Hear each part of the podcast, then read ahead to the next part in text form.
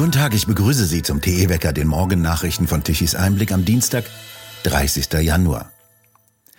Die CDU wollte sich offensichtlich an die Spitze der Korrektivbewegung gegen die AfD setzen und führte den Begriff Deportation für das Potsdam-Treffen seitens der Politik ein. Dies hat Tichys Einblick enthüllt.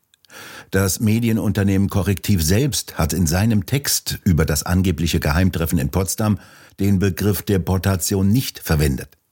Erst die CDU hat die Begriffe verändert und verschärft.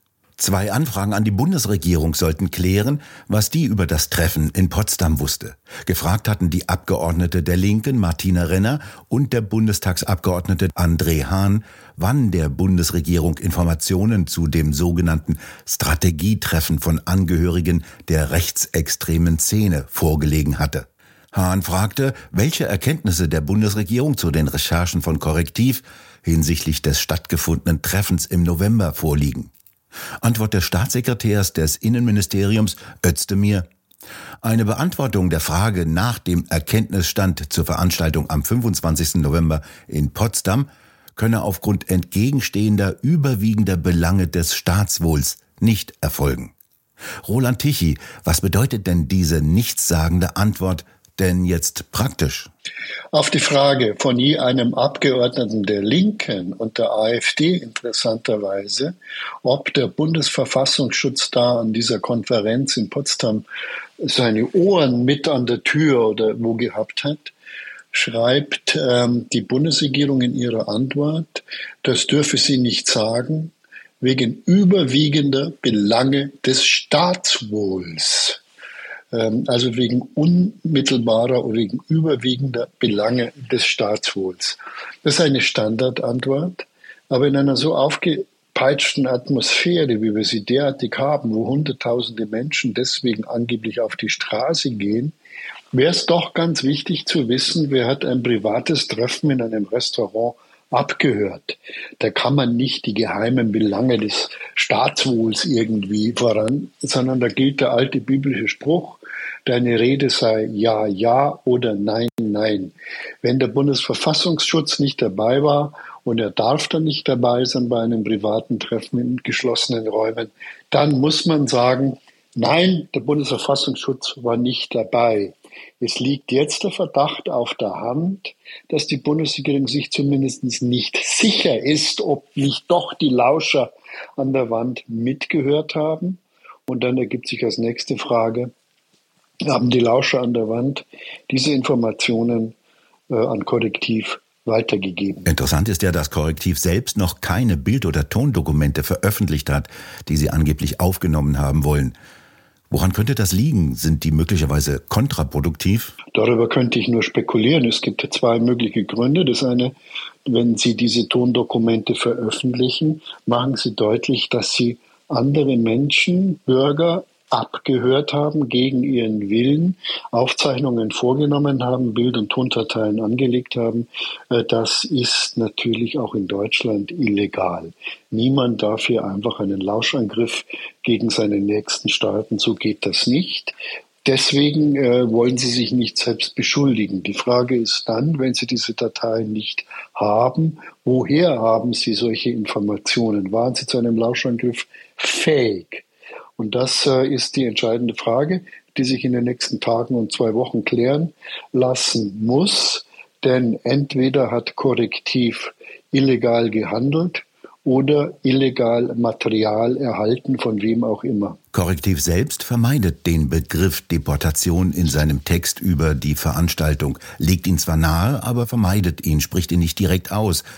Ausgesprochen hat ihn dann jemand von der CDU, hat Tichys Einblick herausgefunden. Wir haben einfach nachgeguckt, wo finden wir diesen Begriff Deportation. Äh, Korrektiv verwendet ihn mit Blick auf historische Zusammenhänge, nämlich dass 1940 in Hitlerdeutschland darüber diskutiert worden ist, Juden nach Madagaskar zu deportieren, statt sie zu vernichten. Da ist der Begriff sicherlich auch ähm, richtig angewandt. Deportation, darf man nicht vergessen, ist ein Verstoß gegen die Menschlichkeit und wird als Kriegsverbrechen im Krieg behandelt oder an sich ansonsten äh, vor Strafgerichtshöfen verhandelt. Also Deportation ist ein Straftatbestand. Nun muss man wissen, äh, wenn man jetzt nachprüft, dass dieser Begriff direkt bezogen auf das angebliche Vorhaben dieser Gruppe in Potsdam, dass dieser Begriff von Armin Schuster, dem Innenminister von Sachsen, verwandt wurde und einige Stunden später äh, von Carsten Linnemann, dem Generalsekretär der CDU. Das heißt mit anderen Worten, die CDU hat wesentlich dazu beigetragen, dass diese Debatte sich zugespitzt hat. Denn worum geht's? In der Sache geht es darum, dass äh, mehr Menschen abgeschoben werden soll. Das steht als Forderung auch im Koalitionsvertrag der Ampelparteien.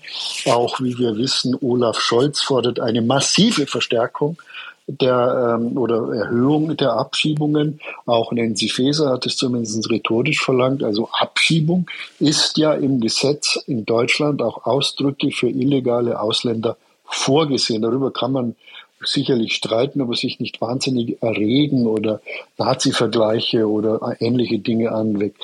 Deportation ist etwas anders, weil es die ethnische Vernichtung von Menschen beinhaltet, äh, mit grausamen Methoden, die in einem Rechtsstaat nicht möglich sind. Also der Begriff der Deportation wurde von der CDU eingeführt, um einen politischen Konkurrenten zu erledigen. Und äh, das ist ja auch äh, häufig die Sache eines Generalsekretärs, also zuspitzen, mit dem Hammer auf den Gegner einprügeln. Das Dumme ist nur, dass es gegen die CDU selbst äh, zurückfällt, denn der jetzt stattfindende Kampf gegen rechts richtet sich ausdrücklich auch gegen die CDU. Was soll denn die CDU sein, wenn sie nicht rechts ist? Will sie auch links sein? Also in diesem Schema von links und rechts und Kampf gegen rechts, dann bedeutet das Kampf gegen alles, was nicht links ist. Und das ist halt die CDU auch. Die CDU hat sich also gewissermaßen einen Geist oder hat einen Geist aus der Flasche gelassen, den sie jetzt nicht mehr los wird. Und wir haben ja auch verfolgt bei verschiedenen Veranstaltungen, in München, aber auch in Aachen wurden Vertreter der Union ausgepfiffen, niedergebrüllt, weil sie mit ihrer Politik angeblich die AfD befördern. Das heißt, ähm, da hat die CDU den anderen eine Grube gegraben und ist jetzt selbst reingepurzelt. Was bleibt denn eigentlich übrig an harten Fakten von jeder Veranstaltung in der Potsdamer Villa? Da bleibt relativ wenig übrig. Es gab anscheinend ein paar eher langweilige Vorträge, die Bekanntes wiederholen. Darunter sicherlich auch Dinge, ähm, die zum Beispiel meine Zustimmung nicht finden würden. Aber darum geht es nicht. Es geht nicht darum, dass wir nicht im privaten Bereich sagen dürfen, was wir wollen und wenn es der größte Blödsinn ist. Bürger untereinander dürfen den allergrößten Blödsinn und die allergrößten Dummheiten, Gemeinheiten äußern. Das ist alles nicht verfassungsfeindlich. Im Gegenteil, die Verfassung schützt uns davor, gibt uns einen Schutzraum. Das Ganze wird anders, wenn wir damit in die Öffentlichkeit gehen, wenn wir damit Politik machen wollen. Das ist etwas anderes.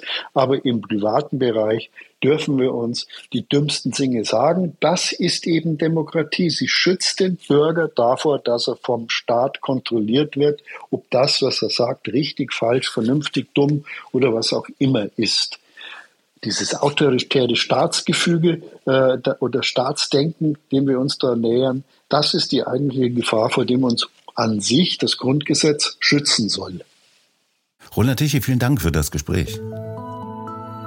Das wäre ohne Zweifel einer der größten Verfassungsskandale in der Geschichte der Bundesrepublik, wenn sich herausstellen würde, der Verfassungsschutz hört ab und übergibt die Daten dann privatrechtlich organisierten Linksextremisten, zwecks Veröffentlichung, Framing und Zersetzung, weil der Bundesregierung das Wasser bis zum Halse steht, fragt Staatsrechtler Dr. Ulrich Vosgerau. Der Verfassungsschutz selbst hat zurückgewiesen, er stecke hinter dem Bericht über das sogenannte Geheimtreffen von Potsdam. Gegenüber der NZZ sagte eine Sprecherin des Bundesamtes für Verfassungsschutz, eine derartige Weitergabe sei nicht erfolgt, so etwas sei auch rechtlich nicht vorgesehen. Unbeantwortet blieb die Frage, ob der Inlandsgeheimdienst vorher von dem Treffen und den Teilnehmern gewusst habe. Zu derartigen Sachverhalten sage man grundsätzlich nichts, so hieß es.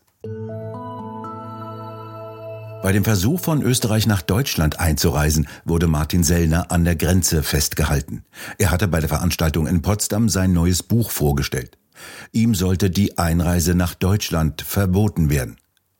Eine Dreiviertelstunde lang wurde er untersucht und in einem Auto der Polizei mitgenommen. Daraus sendete er noch ein Selfie. In einer Live-Übertragung hat Sellner von seiner unerwünschten Einreise nach Deutschland berichtet. Nein, nicht in den Fernsehsendern, sondern über seine Kanäle in den sozialen Medien. Der Livestream brach jedoch kurz vor der Grenze ab. Das deutsche Telefonnetz rettete die Bundesregierung offenkundig vor der Live-Blamage. Man habe gegen ihn nichts vorliegen, so ein Polizeisprecher gegenüber der Presse am Grenzübergang. Warum er an der Grenze festgehalten wurde, wurde zunächst nicht bekannt gegeben. Später am Abend gab Sellner auf seinem Videokanal bekannt, dass die Bundespolizei überlegt habe, ihm die Einreise zu verbieten. Eine mitgeführte Zahnbürste könne als Zeichen gewertet werden, dass er sich in Deutschland niederlassen wolle. Sein Beifahrer habe versichern müssen, nur einen kurzen Aufenthalt zu planen. Tichys Einblick konnte eine unabhängige Bestätigung gestern Abend nicht finden. EU-Bürger haben das Recht, sich überall im Schengen-Raum niederzulassen, auch in Deutschland und ohne behördliche Genehmigung. Und Grenzen kann man also schützen. In Hamburg haben Bauern mit ihren Traktoren die Stadt und ihren Hafen teilweise zum Stillstand gebracht. Sie verteilten Misthaufen auf der Straße und zündeten eine Feuertonne an. Sie hätten sich spontan entschieden, sagen sie gegenüber Bild, den Hafen dicht zu machen. Dies sei das Drehkreuz für Nahrungsmittel aus aller Welt. So sei etwa ein Freihandelsabkommen mit Neuseeland geplant, in dem es um erhebliche Mengen an Lamm und Rindfleisch gehe, die importiert werden dürften. Wir sorgen dafür, dass Deutschland was auf dem Teller hat. Die Frage sei nur, wie lange noch, so zitiert Bild einen Landwirt. Sie wollen so lange bleiben, bis Scholz oder Lindner zu ihnen in den Hafen kommen. In Ingolstadt haben Bauern mit mehreren Traktoren in der Nacht zum Montag Logistiklager blockiert. Und in Frankreich blockieren Bauern die Autobahnen weiterhin im Land. Sie haben auch zahlreiche Straßen nach Paris blockiert. Sie wollen, wie es heißt, Paris belagern. In Belgien blockieren sie ebenfalls Autobahnen. Dort werden aus der Ukraine importierte Lebensmittel weggeworfen. Die werden produziert, ohne dass die Bauern die strengen und teuren EU-Vorschriften erfüllen müssen. Der Plan der EU, den Verkauf von Neuwagen mit Verbrennungsmotor ab 2035 zu verbieten, könnte sich verschieben.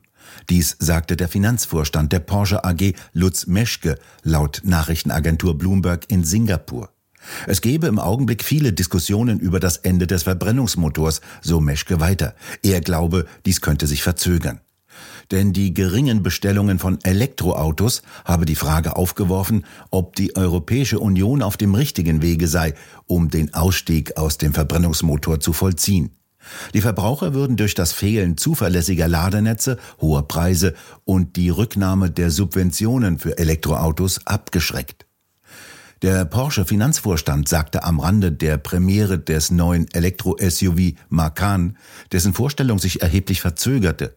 Subventionen für Elektroautos in Europa könnten wieder zurückkommen, wenn sich die Käufer weiterhin beim Kauf von Elektroautos zurückhielten. Die Stadt Bayreuth wappnet sich jetzt für die Folgen der Energiewende und hat ein Notfallradio auf den Weg gebracht. In den vergangenen Wochen sei die Notstromversorgung der Stadtverwaltung ausgebaut worden, teilte sie jetzt mit. Eine Sendeantenne wurde auf dem Rathausdach installiert und so kann bei einem Blackout der Bürgermeister zu den Bayreutern sprechen. Zumindest zu jenen, die über ein Radio mit Batterie, Dynamo oder Solarbetrieb verfügen. Das Stromnetz liefert ja dann nichts mehr. Deshalb sollte jeder ein batteriebetriebenes oder ein Kurbelradio bereithalten, werden die Bürger auf die Energiewende vorbereitet. Beim Wetter ändert sich nicht viel, es bleibt im Wesentlichen so, wie es gestern war. Hochdruckeinfluss bestimmt weiterhin das Wetter. Es bleibt also meist trocken bei blauem Himmel und Sonne. Ganz im Westen kann etwas Bewölkung aufziehen, aus der es etwas nässen könnte. Die Temperaturen bewegen sich von 9 Grad im Osten über 12 Grad im Breisgau bis hin zu 13 milden Grad in Köln. Und nun zum Energiewendewetterbericht von Tichys Einblick. Deutschland benötigte gestern Mittag um 12 Uhr eine elektrische Leistung von 70 Gigawatt. Von den 2,6 Millionen Photovoltaikanlagen kam eine elektrische Leistung von 26 Gigawatt um 12 Uhr.